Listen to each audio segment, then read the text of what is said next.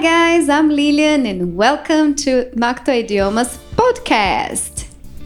Hoje eu estou com uma amiga muito querida, Larissa. Hi. Hey there. How are you? Great. And you? Good, thanks. A Lara é professora de inglês como eu, mas ela teve experiências um pouquinho diferentes. E, e, por conta disso, a gente vai fazer alguns episódios contando a diferença entre a experiência dela e algumas outras coisas relacionadas ao ensino-aprendizagem de língua inglesa. E hoje o tópico que a gente escolheu foi sobre os fake news, né? Então, os mitos que a gente tem, que os alunos têm, ou que as pessoas que querem aprender inglês geralmente têm com relação ao, à língua inglesa em si. Primeiro mito, Lari você só será fluente se morar fora. Mito, mito, mito. Disserte. Bom, então vamos lá. De uma maneira simples, acho que o que eu costumo falar para os meus alunos. O segredo, a mágica é ter a língua perto de você. Claro, quando você está em um outro país, não tem para onde correr. Você respira, você tem a língua o tempo todo. Aqui você tem que trazer a língua para perto de você. Então, assim, se você está preparado para encarar no, do lugar que você está, você consegue. Você aprendeu aqui ou lá? Aqui. E praticou lá? Lá ficou bem, ficou melhor, mas assim, a minha base do inglês foi aqui. E foi possível. Com certeza. E o contrário acontece também, né? Eu vejo já casos de pessoas que vão nessa ilusão de, ah, eu vou morar lá, não tenho base, mas eu vou morar lá porque eu vou ficar fluente, vou conseguir ser F no inglês. Mas não, porque vive com pessoas rodeados de brasileiros, numa cidade mais turística, não tem tanto contato, só o contato talvez da escola ou aquele vocabulário bem limitado, né, uhum. de supermercado, coisas assim. E aí acaba se frustrando, né? Porque vai com uma expectativa e não, não atinge. Isso também acontece. Sim, sim. Eu conheci um, um casal que, na época, eles já estavam morando nos Estados Unidos há quase 10 anos. Uau. Eles foram sem ter muita experiência com o inglês. Então, assim, em termos de entendimento, eles compreendiam bem. Mas apesar de todo o tempo que eles já moravam lá, a fala deles ainda precisava desenvolver. Uhum. Segundo mito, se você consegue ler inglês, você também consegue falar. Hum. Pode não ser mito, quero sua opinião. Talvez não seja fake news. Repete, por favor. se você consegue ler em inglês, tipo, peguei um texto e consigo ler, consigo entender, automaticamente também consigo falar. Bom, é... a leitura é algo que a gente visualiza, a fala a gente não visualiza. Quando a gente vê, a gente está colocando uma palavra atrás da outra. Então, sim, ler ajuda a desenvolver a fala? Sim, eu acredito nisso. Mas, nossa, eu leio super, a minha fala vai ser super também? Vai depender da sua prática de fala, penso eu. É, e eu acho também que tem a ver com os input e output. Então, talvez tendo o input de listening, é mais garantido de você ter uma fala legal do que ter o input de reading. O reading vai ser legal para aquisição de vocabulário, perceber alguns padrões linguísticos, mas você não vai saber falar em questão de pronúncia, você não vai saber fazer as junções, corta daqui, emenda lá, uhum. se você não escutar, se você não saber como que é na prática mesmo. Uhum. Só ler texto talvez não, não seja o suficiente. Ajuda, Sim. mas... Precisa... A roda precisa girar num todo. Exatamente. Né? Hum, esse é meio polêmico. Não preciso saber gramática para falar bem o inglês. Isso Uau. é bem controverso. Sim. Porque se eu penso que a gramática é saber como eu organizo as palavras, você pode entender como é a organização sem falar assim, agora eu vou parar, vou pegar um livro de gramática e vou entender a estrutura. Eu posso dar conta de conhecer a estrutura sem pegar um livro de gramática, mas falar que você não vai ter contato com a gramática, eu acho meio complicado, porque para mim é essa organização. Eu tenho um leque enorme de palavras. Como que eu faço para que tudo isso tenha sentido? Uhum. Aí vem o nome gramática, que me ajuda a organizar esse bolo de palavras que eu tenho numa língua. Pois é, e assim, isso é uma discussão porque tem muito professor que defende, e eu não tô aqui para julgar, falar que tá certo ou errado, mas tem muito professor que defende que precisa é, primeiro saber falar e não tá nem aí para gramática. Depois você vai pondo a gramática. Em partes, ok, é como funciona na nossa língua. A língua né, portuguesa a gente fala durante 4, 5 anos, 6, 7, para depois vir a gramática. Mas para que dar o trabalho de ficar 4, 5 anos para depois introduzir a gramática se você consegue, né, já ir fazendo meio que paralelamente, né, um estudo da gramática enquanto trabalha a pronúncia, o fonema, o ritmo e todas as coisas que englobam o, englobam, englobam o speaking. Sim, eu penso que dependendo né, da fase, da sua maturidade, da, do momento da vida que você vai estudar a língua, você tem consciência da sua própria. E é natural você fazer comparações, querer tentar colocar é, padrões da sua língua materna na língua estrangeira e às vezes se questionar, mas ah, mas por que que é assim? Então acho que isso faz parte do aprendizado, dependendo do momento que você começa a ter o contato com a língua estrangeira. Penso que de repente uma criança que tá ali tendo contato com a língua Imersa. estrangeira, é, eu acho que talvez flua nessa maneira do ah, não vou ficar explicando que isso eu combino com aquilo. A criança vai ouvindo e do que ela ouve ela vai falando, mais ou menos como a gente faz com a língua materna. Mas eu acredito que, dependendo da maturidade da pessoa, talvez seja. Hum, um atalho. É. Né? Um bem bolado aí. E pegando, eu nem tinha escrito isso na minha colinha, mas pegando esse gancho de língua materna, eu lembrei de outro mito. É proibido traduzir. Se você traduzir, você não vai aprender inglês. E aí, funciona, não funciona? É, é por aí mesmo? Enquanto você traduzir, você não vai conseguir falar inglês corretamente, naturalmente? Como que é a tradução para você? Porque estou falando com uma tradutora, tá, gente? Ah, hum, oi. Eu acho que a gente precisa buscar ferramentas que nos ajudem a dar conta da, da comunicação, da aquisição. Então, assim, a tradução pode ajudar, como outros recursos também. Eu acho que de repente se apegar a uma coisa só, talvez não seja o mais interessante. Então, ah, eu vou me apegar à tradução. Então, tudo que for falado eu tenho que traduzir. Tudo que for falar, eu, hum, mas e aí quando você não tiver a oportunidade de fazer essa tradução? Porque chega um momento, né, que você não fica ali, a pessoa falou com você, a coisa vai ficando natural, Pega né, os o seu entendimento da vida. É. Então, é, eu acho que ela não, não vejo como algo ruim. Ela pode ajudar, mas usar como muleta talvez não, seja perigoso. Uhum. É, te, já teve um outro episódio aqui do. Muleta, né? É, já teve outro episódio do podcast que eu falei, inclusive, disso, né? Da tradução. Tem vez que ajuda, tem vez que não. Eu acredito que pode funcionar bem como ferramenta, mas não pode funcionar como única e exclusiva maneira para conseguir talvez adquirir é, vocabulário de inglês, porque eu peguei o X, joguei no Google Tradutor, ou oh, glória, e deu Y e vai ser assim que vai funcionar para sempre. A gente sabe que não, né? Não rola. Sim, às vezes dependendo da situação de comunicação que você tem, você tem um tempo curto para ler determinada informação e com aquele tempo você tem que fazer algum sentido para você. E aí, sem traduzir, ah, então eu, aí eu às vezes posso esbarrar numa palavra, ah, eu não sei o que é, então e aí eu travo, porque uhum. naquela palavra não sei, eu parece que preciso dela e às vezes não, porque pelo contexto você acaba entendendo e você faz o sentido. E o mesmo quando alguém fala, né? Acho que isso também dá pra gente colocar na, na conversa com alguém. Nossa, mas eu tenho que entender todas as mínimas palavras. Não. Nem sempre isso vai acontecer. E acho que também tá aí outra coisa que a gente acaba se esquecendo na própria língua materna. Talvez com uma frequência menor. Mas será que a gente conhece todas as palavras do português? Imagina! Muda de região, muda de cidade dentro do mesmo estado. As pessoas falam palavras diferentes. Não, eu vou. Eu vou Ou às vezes com ritmo diferente, que às vezes você. Ah, hum. Eu vou ser obrigada a dar um parênteses no inglês por causa disso.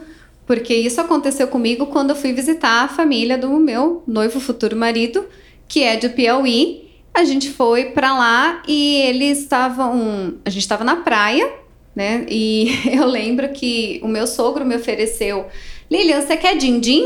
Eu falei: lógico, quem não quer din-din? Eu quero dinheiro. Quem não quer dinheiro, minha gente? E descobri que din-din é, é o chup-chup. Então eu não sei, dependendo da, da região, é chup-chup, geladinho, din-din. Mas o din-din pra mim foi novidade. Quando ele falou quer din-din, eu falei, mas só um idiota não quer. Uhum. Quem não quer? E então é o que você falou, acontece aqui. Né, o vocabulário é tão extenso, é tão rica a língua portuguesa que imagina que a gente sabe tudo. Não é, sabe e eu também falo muito para os meus alunos: ninguém aqui é dicionário. E assim, pra gente também, às vezes, porque eu penso que por muitas vezes a gente se cobra muito. Minha língua estrangeira, nossa, mas ela tem que. Ela não tá excelente como eu acho que tem que ter. Opa! Pare e pense na sua língua materna. Como é a língua materna para você? Você está satisfeito com ela? Você conhece todas as regras gramaticais? Pode ser que alguém sim, porque estudou, enfim, e isso vira parte da vida, mas todo mundo? E você se comunica, né? Então acho que a gente precisa também de, praticar o desapego de algumas coisas, de algumas Sim, ideias. A pressão, né? Sim. Claro, não estou dizendo que não devemos aprender coisas, é, lapidar o nosso inglês, enfim, que língua seja, né? Que a gente está aprendendo como língua estrangeira. Mas também. Não se cobrar tanto. Não se cobrar né? tanto. Uhum. Não, com certeza. Nossa, eu ia falar uma coisa que eu perdi completamente o fio da meada. Ah, lembrei. Você falou de dicionário. Isso é um mito também. Porque a gente entra no. A gente que já teve, você ainda tem, né, contato com sala de aula, é incrível a quantidade de vezes que o aluno chega pra gente e fala: Teacher, o que, que é tal palavra? E aí você fala, mas onde você viu isso? Ah, porque no jogo tal, porque na música tal. E você fala, não sei, como assim você é professora? Isso é um mito também, né? Sim, e aí eu aproveito esse gancho e falo, então, então vou te colocar numa conversa sobre física quântica. Você sabe do assunto? Hum, não sei. Eu falei, mas você não fala português? Qual o problema de você participar deste assunto? Ah, porque você não sabe sobre o tema, palavras que você acaba usando para ter, ter aquela determinada conversa. Então, é língua. Língua é isso, né? E eu, como professora, demorei muito para quebrar esse mito. Porque eu me sentia muito mal, quase que uma fracassada de não conseguir responder para o meu aluno aquela, aquela palavra que ele não sabia. Eu ficava, nossa, que professora péssima que eu sou, eu não sei tal palavra. E é o que você falou, a gente não é dicionário ambulante. Então a gente precisa, como profissional, como educador, ter a consciência e chegar e falar: olha, não sei, vou procurar e te falo. Uhum. Ó, oh, não sei, vamos procurar junto agora? Mas a gente desmistificar esse negócio do professor ser o detentor pleno, né, da sabedoria, do vocabulário, isso não é a realidade, né? Não. Legal. Próximo. Adoro. Eu já passei dos 30, dos 40, então eu não tenho mais idade para aprender. Não vou conseguir aprender inglês. Bem mitinho, né? Bem mitinho. Acho que se a pessoa está disposta a. Né, o aprendizado acontece. E qual foi a, a pessoa mais velha que, que quis ter aula com você? Eu acho que na faixa dos 70. Uau, que legal! Sim. Eu tenho uma aluna um pouco acima dos 50. E assim, não desiste, super dedicada. Esse negócio é realmente puro mito. Uhum. O importante é ter a dedicação. Sim. Né? Acho que isso é muito mais. É lógico que a plasticidade cerebral, ai que chique, é, muda, né? É, o ritmo do pensamento desacelera, a gente tem outras preocupações e prioridades, tudo isso acaba dificultando a aprendizagem. Mas falar que você não consegue, não. Algo se aprende. O que? Aí já não dá para dizer, mas eu, eu sou uma pessoa que acredito muito. Alguma coisa será aprendida. Uhum. Né? Em níveis diferentes, em velocidades diferentes, de maneiras diferentes, mas é possível. Uhum, eu acredito nisso. Eu também, totalmente. Uh, Para eu falar fluentemente o inglês, eu tenho que perder o meu sotaque brasileiro. Do português brasileiro. Sim. Ah, bem mitinho também, né? Acho que tá bem na, na casinha do mito. Porque eu penso que a pronúncia, a gente cuida dela para que, a gente, que as pessoas nos entendam. Uhum. Né? Pra gente evitar situações ali desconfortáveis na hora da comunicação. Mas assim, você se fez entender? Tá lindo. Beleza. Você é nativo de X língua. Você teve experiência com X língua, que é a sua língua mãe. Então, uhum. né, por que, que você tem que se cobrar pra ser nativo em outra língua? É, e assim, é muito Quando você está dif... aprendendo, né? No caso, a língua estrangeira. Exato. E é diferente também uma pronúncia carregada de um sotaque, né? Então, é lógico que se a gente falar. É... Deixa eu pegar um exemplo aqui. Heavy.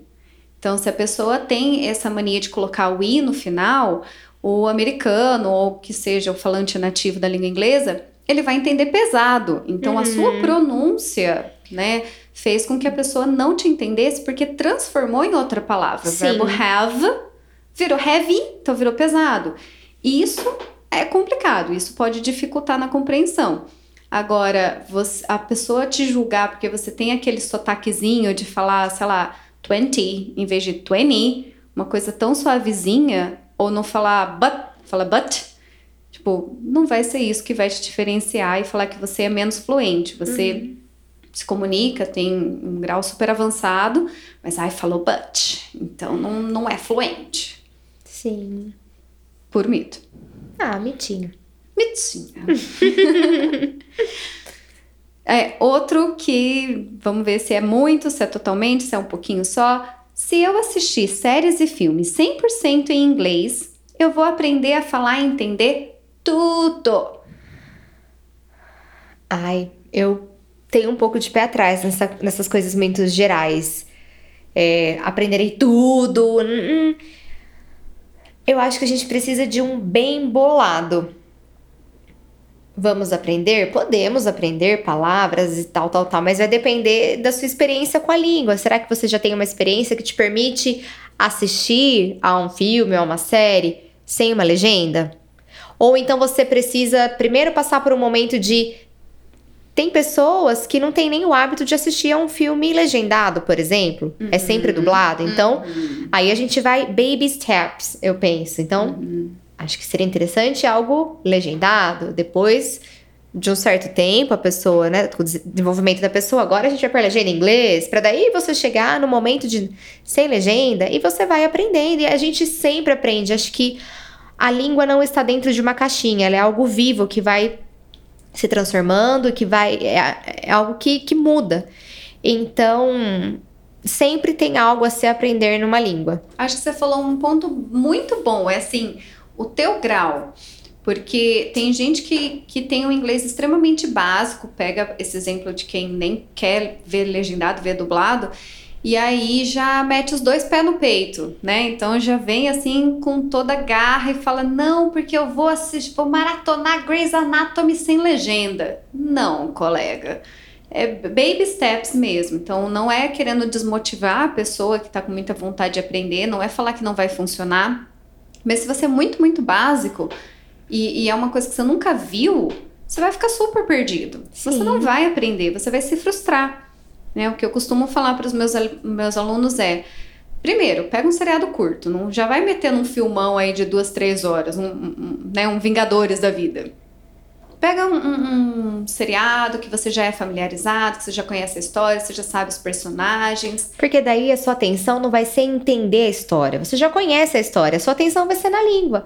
Olha só, né? Essa parte que eu conheço, que eu sei que, que acontece desta maneira, na língua, em outra língua acontece assim. Nossa, falou uma palavra que eu já ouvi, ou falou uma coisa que eu entendi, mas eu não sei o que significa. Olha como emenda. Porque daí o seu foco vai ser só na língua e não na história. É, e assim, a verdade seja dita, aprender uma língua dá trabalho. Ninguém falou que é por osmose, né? Dá trabalho. Então, se você quer realmente, principalmente as pessoas que querem ser autodidatas, ou que querem dar um avanço muito assim, um pico muito rápido na, no aprendizado, tem, é esforço. Então você vai assistir a primeira vez com legenda para entender a história, para saber do que se trata. Vai assistir talvez uma segunda vez com a legenda em inglês para focar na escrita, na estrutura, entender melhor. Vai assistir uma terceira vez em inglês. Nossa, três vezes, Lilian. Três vezes. Porque é o que você falou, você vai focando em coisas diferentes. Primeiro a compreensão do todo, depois é entendendo com mais, assim, com a legenda em inglês, tendo mais comparações. E depois exclusivamente o listening. Então é, é difícil, ninguém falou que é mega fácil, mas é eficaz, dá sim, né, para aprender com filmes, seriados, mas com os dois pés no peito, logo de cara, a pessoa pode se frustrar. Uhum. Um, mais dois, vamos lá. Fazer aula ou ter contato uma ou duas vezes com inglês já é o suficiente na semana, né? Pensando na semana. Sim. Uma, duas vezes na semana, falando ali com o professor. Ah, tá lindo, o suficiente, vou ficar super fluente.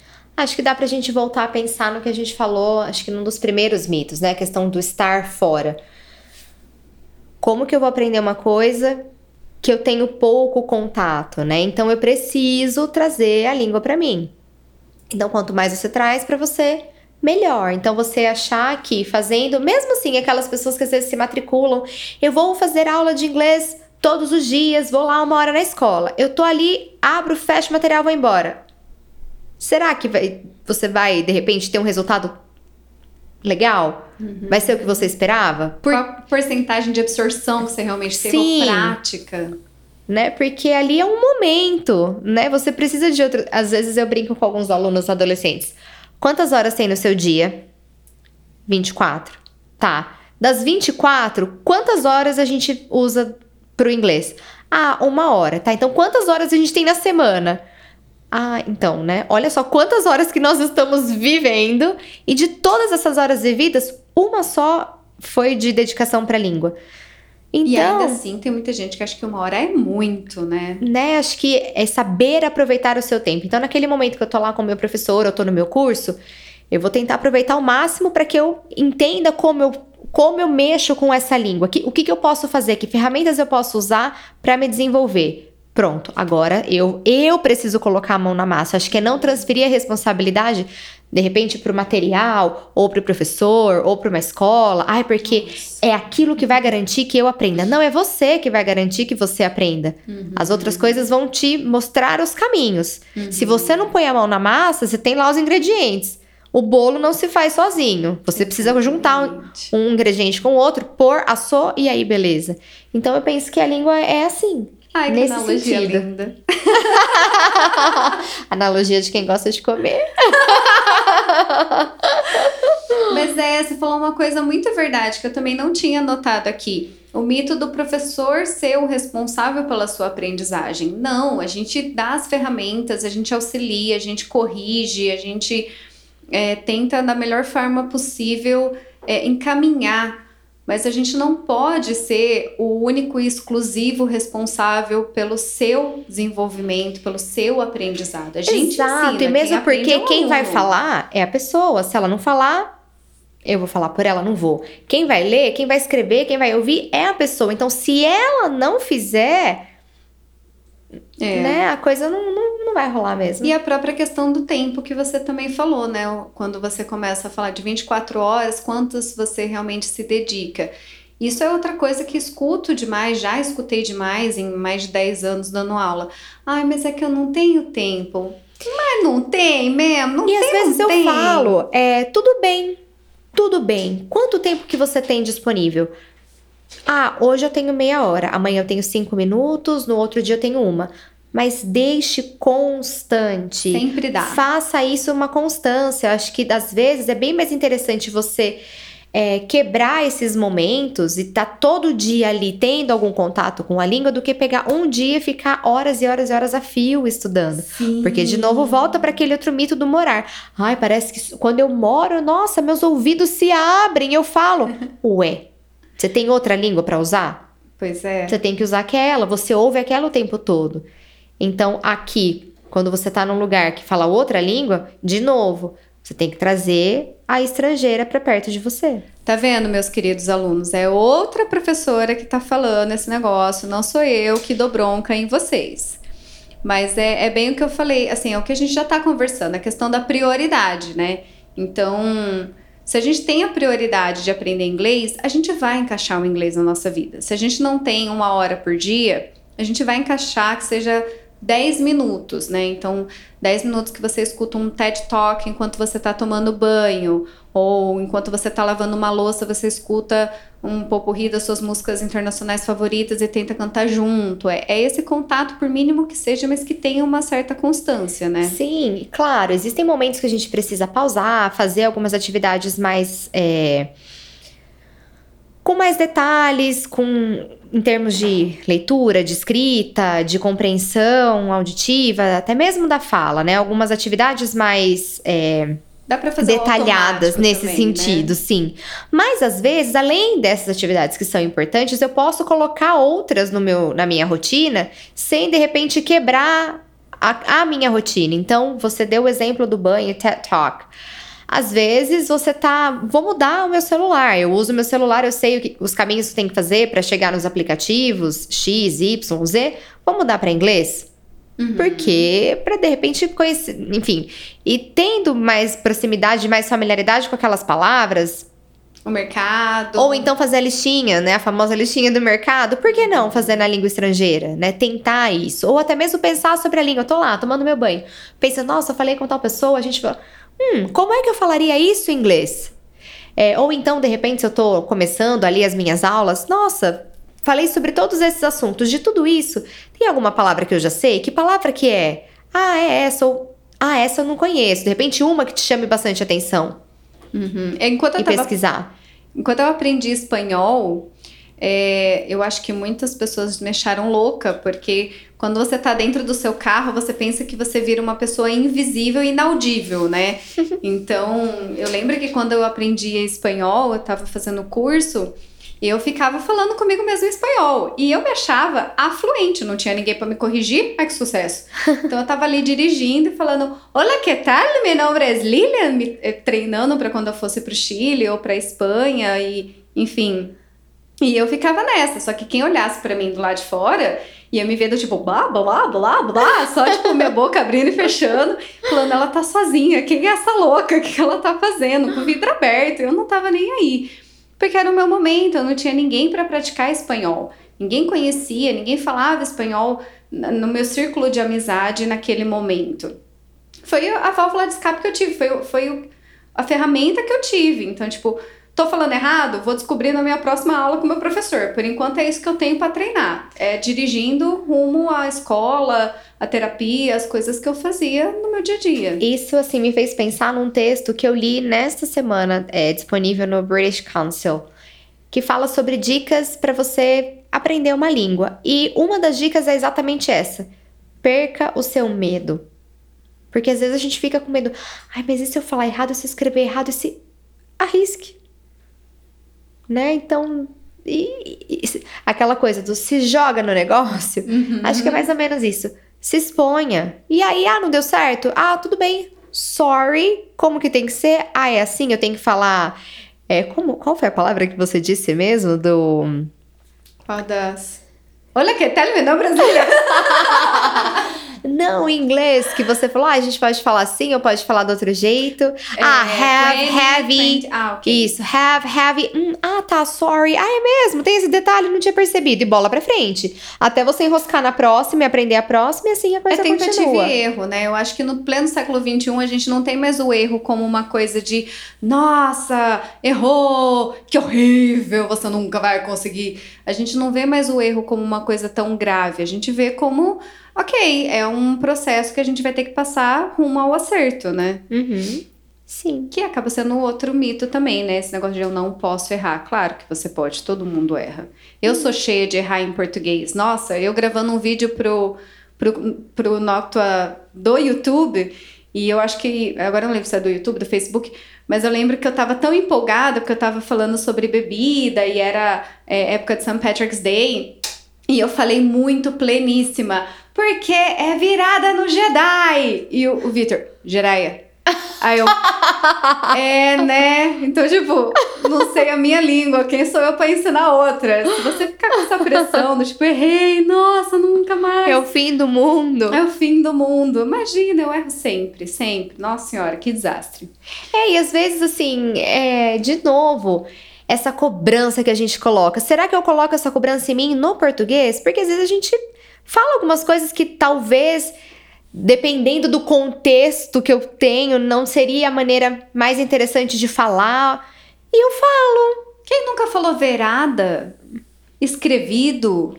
Né? E ainda assim conseguiu passar a mensagem? Sim. Nós estamos pedindo para você falar uns goed em vez de went, não é isso que a gente está falando. mas que, né, não, não se mate por conta disso, né? Uhum. Nosso último mito. Não consigo aprender inglês porque é muito mais difícil que a língua portuguesa. Mito, mitinho, mito, mitaço. Tem as dificuldades sim. Phrasal verbs é uma desgraça. Vamos ver, né? Vamos ser sinceros que é essencial, é super usado, mas o bichinho difícil de aprender. Phrasal verbs, prepositions, collocations mas a língua como um todo. A gente não pode falar que a língua inglesa é mais difícil que o português em questão de, por exemplo, de conjugação de verbo. Sim, depende do ponto de vista, porque de repente para uma pessoa, sei lá, do Canadá ou da Austrália, nossa, português é muito mais difícil que inglês. Então acho que essa coisa do muito mais difícil depende do seu ponto de vista. Difícil? É, porque é algo diferente que você vai tentar deixar não tão diferente assim. E não é impossível. Tudo é difícil a princípio, né? Mas eu acho que se a gente conseguiu aprender a nossa, que teve que conjugar no futuro do pretérito, do imperfeito, do subjuntivo, você consegue falar went. Você consegue falar que o passado de go é went, mesmo sabendo que ah, é totalmente diferente, nossa, não é regular. Mas, filho, você e fala. E o legal é para todo mundo. Né? Para qualquer pessoa. Então. When, when, when. Eu acho que, que uma maneira da gente aprender é se apegar mais às facilidades e não tanto a essas dificuldades, tipo de preposição e tal. Então, é que coisa linda a conjugação. Se pensar em conjugação, a língua inglesa é bem mais tranquila que a língua portuguesa. Se a gente deu conta da nossa, com certeza a gente dá do inglês também, né? Yep. Final thoughts? Uh, I'm okay. Algum mito que eu deixei escapar, que você lembre? Acho que a gente falou bastante, né, dos principais. Sim. Isso é principalmente, eu acho que, uma maneira de.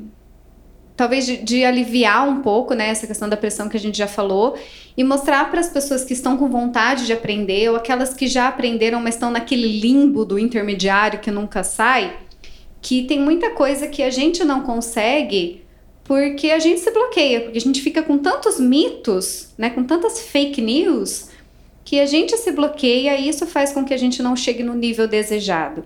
E quebrando esses mitos, vendo que não é tão por aí, isso pode engajar muito mais, pode inspirar muito mais as pessoas que têm como meta para 2021 ou para os anos a seguir, para ter essa língua, né, uma segunda língua.